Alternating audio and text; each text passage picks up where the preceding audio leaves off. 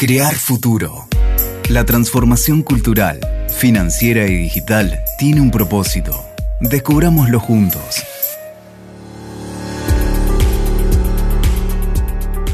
Hola, muy bienvenidos. Mi nombre es Mariana y esto es Crear Futuro, el podcast de Itaú Argentina. En esta nueva temporada estamos acompañándote con mucha información y consejos para que aprendas a manejar mejor tus finanzas. Hoy vamos a hablar sobre algunos tips que tenés que saber antes de mudarte a vivir solo. Como siempre, nos acompaña Guido. Hola Guido, ¿cómo va? Hola Marian, un gusto estar acá con ustedes compartiendo este podcast. Gracias, gracias nuevamente por, acompañarnos, un placer. Y bueno, un poco eh, la idea es proponerte a ver si estás listo para, para ir a vivir solo, ¿no? La pregunta no tiene una respuesta única porque depende de varios factores que van desde lo que es más emocional hasta lo económico. Eh, la verdad es que es, es un tema en sí mismo independizarse, porque es un gran cambio. En primer lugar, porque es más responsabilidad desde el momento en que abandonás la casa de tus viejos, abandonás es una forma de decir, ¿no? Pero la dejás, la estás dejando, te estás despidiendo, vos vas a ser el que afronta los gastos, pagas los servicios, controlas las boletas, pedís cambios en los servicios, te encargas de los arreglos de tu casa y para eso es importante que tengas una disciplina eh, y esto se gana con el tiempo, no queda otra, ¿no? Eh, siempre uno aprende del error y con el tiempo cada vez más se pone más canchero. Asusta eh, un poco la idea de mudarse, ¿no, Marian? Claro que sí, obvio, es toda una movida y desde, ya te digo, uno se asusta un poco al principio, después eh, como que le pregunta al que ya se mudó a ver cómo fue su experiencia, qué onda, pero metes unas cuantas, ¿no? Metes la pata unas cuantas veces al principio. ¿Cómo sería esa nueva vida? A ver, ¿cómo fue ese paso desde... ¿Cómo la sufriste vos? Contanos un poco tu experiencia. Es, bastante gracioso. Eh, la verdad que hice un poco los deberes, pensando que los estaba haciendo bien, empecé a, ver, bueno, cuánto iba a gastar de luz, cuánto iba a gastar eh, de expensas, de gas, todos los gastos inherentes a, al, departamento donde me estaba mudando. Eh, me, mudé finalmente y me di cuenta que no había considerado nunca los gastos de comida.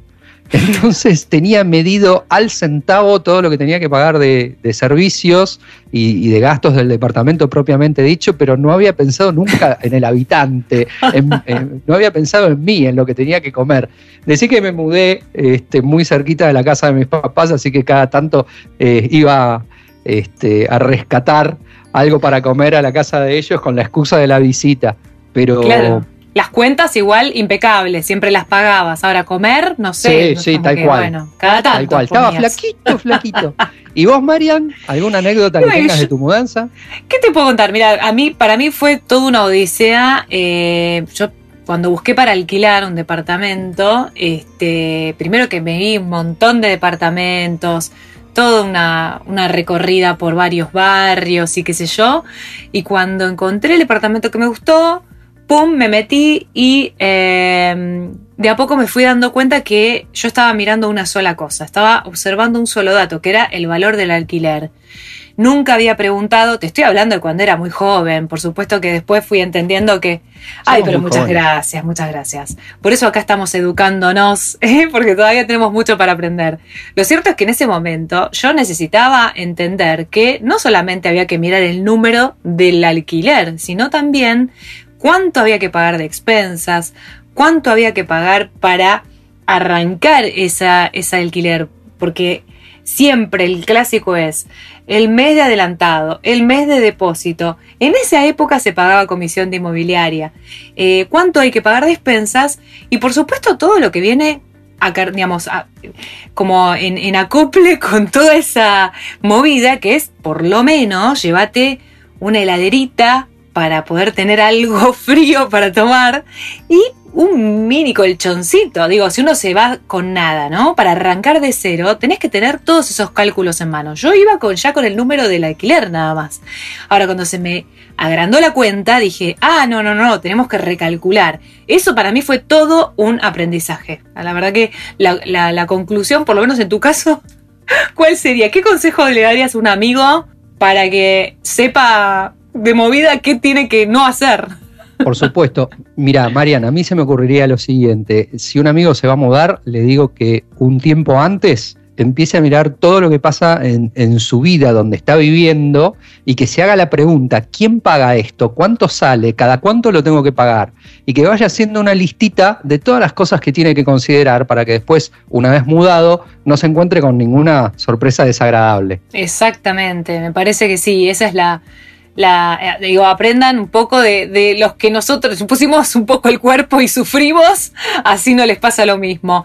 Y en mi caso, yo simplemente les digo que cuando miren los números, miren el 360, todos los números que hay que mirar para mudarse, porque sí, hasta inclusive la garantía muchas veces este, tiene también un, un costo, algún papel. Entonces todos los papelitos siempre hay que preguntarlos, todos los gastos iniciales hay que sentarse y anotarlos en un cuadernito y tener bien claro lo que, lo que vamos a gastar el primer mes una vez que pongamos un piecito afuera de casa.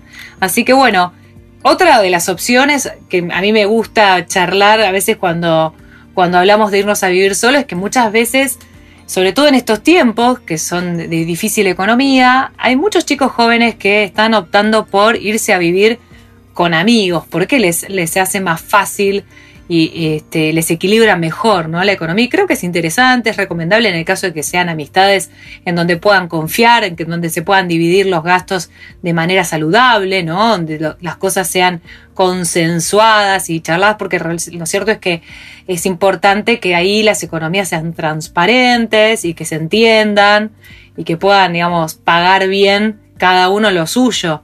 Eh, pero la verdad es que es una opción, sí. Vos decís, Mariana, eh, nombrás vivir con amigos. También consideramos vivir en pareja. Finalmente dar el, paso, ¿no es cierto? Qué paso, ¿no? Sí, tiene que ser muy conversado. Este, ojo, no nos, no nos ceguemos a que mudarnos con un amigo o finalmente decidirnos a mudarnos en pareja va a ser la, la solución eh, a las finanzas exclusivamente. Miremos todo lo que involucra, ¿no? Porque es una decisión muy importante y que hay que conversarla mucho y hay que, eh, te diría en, términos de este podcast, hay que negociarla bastante. Hay que negociar, es, todo se negocia, pero una vez que se negocia, digo, cuando uno tiene bien claros los números y qué responsabilidades tiene cada uno, porque no tienen que ser necesariamente igualitarias, porque en algunos casos alguno tiene un ingreso mayor que el otro, y no importa quién, sino simplemente entender de qué nos hacemos responsable cada uno. Y eso puesto en la mesa y una vez que ya se saben las reglas de juego, es súper interesante porque es una, opción más para irte a vivir eh, fuera de la casa de tus padres. Así que bueno, eso era una, opción, ¿no? Una opción más. Y ahora vamos a, ahora vamos al manual, ¿no? De todo lo que tenemos que eh, pensar claramente que, tenés que saber antes de, irte a vivir solo. Lo primero y fundamental es saber que si estás en condiciones económicas, ¿no? De irte a vivir solo. Porque todos, viste, agarramos la guitarra decimos, ah, me voy a vivir de, ¿no? Y no. Acá hay que introducir el concepto de que hay que hacerse amigo de la palabra presupuesto. ¿Y el presupuesto qué significa? Es el cálculo anticipado, o sea, una forma en donde vos planificás cuánto ganas y cuánto vas a gastar, ¿sí? ¿Cuál es tu ingreso y cuánto va a salir? Entonces, para hacerlo, tenés que hacerte dos preguntas. ¿Cuánto dinero contás por mes? ¿Y cuánto dinero vas a gastar por mes? Eso lo anotás en un cuadernito, ¿sí? Y acá, ojo, porque tenés que contemplar que al irte a vivir solo tenés, que, eh, tenés gastos que actualmente no tenés. Entonces tenés que considerar no solamente el alquiler que dijimos antes, sino también los servicios que tiene ese alquiler. Si vas a ponerle o no cable, si tenés además un celular, si querés además ponerle internet, lo que les conté de las expensas, la comida, que no les pase lo que le pasó a Guido, eh, si vas a suscribirte al Netflix o si tenés alguna otra cosa ex algún, y algún impuesto más, ¿no? Dinero que este, es importante considerar. Por supuesto, después vienen los extras, las salidas, alguna cosita, algún gastito de hormiga, como le decimos, ¿no? Alguna, algún gustito. Pero lo importante es contemplar todo eso, no solamente lo, lo que uno cree que es el mensual del alquiler. Eh, todo lo que se te venga a la mente, ¿sí? incluidos los gastos del auto, si tenés auto, de la moto, si tenés moto y si tenés una bici, mejor porque sos más sustentable. Por supuesto. El número que obtengas de esa suma, entonces, eh, Marian, es tu gasto fijo, es el que vas a tener todos los meses. Es importante que cuando detectes eh, estos valores, que hagas una escala de tiempo similar para todos y lo vas a medir en meses, que es lo ideal. Entonces ya sabes por mes cuánto vas a gastar. Ese es tu gasto fijo. Em, este gasto fijo tiene que ser menor a tus ingresos eh, por una cuestión lógica. No podemos gastar más plata de la que nos ingresa. Eh, pero eso no es todo. Lo ideal sería tener la posibilidad de ahorrar entre un 10 y un 15% de lo que ganes todos los meses y estar listos para cualquier accidente, como por ejemplo, que me ha pasado también, no solamente de comida, han sido mis problemas, eh, que tengas, que necesites hacer algún arreglo en el hogar, o algún electrodoméstico, algo que dejó de funcionar, o que tengas que reparar o cambiar, como mi, mi heladera que me traicionó y me dejó a pie de un día para el otro. Además de los ingresos para irte a vivir solo, necesitas contar con todo lo indispensable en un hogar para poder vivir desde la cama hasta la heladera, justamente. Repasemos algunas de las cosas más importantes.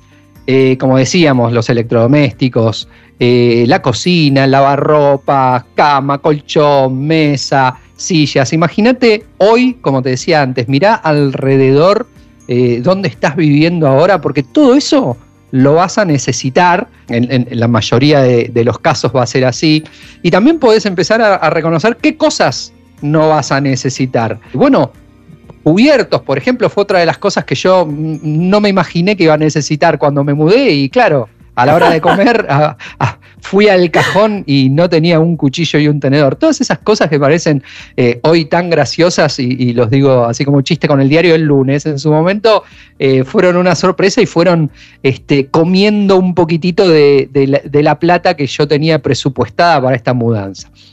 La lista podría extenderse, pero nos quedamos acá con algunos ítems clave.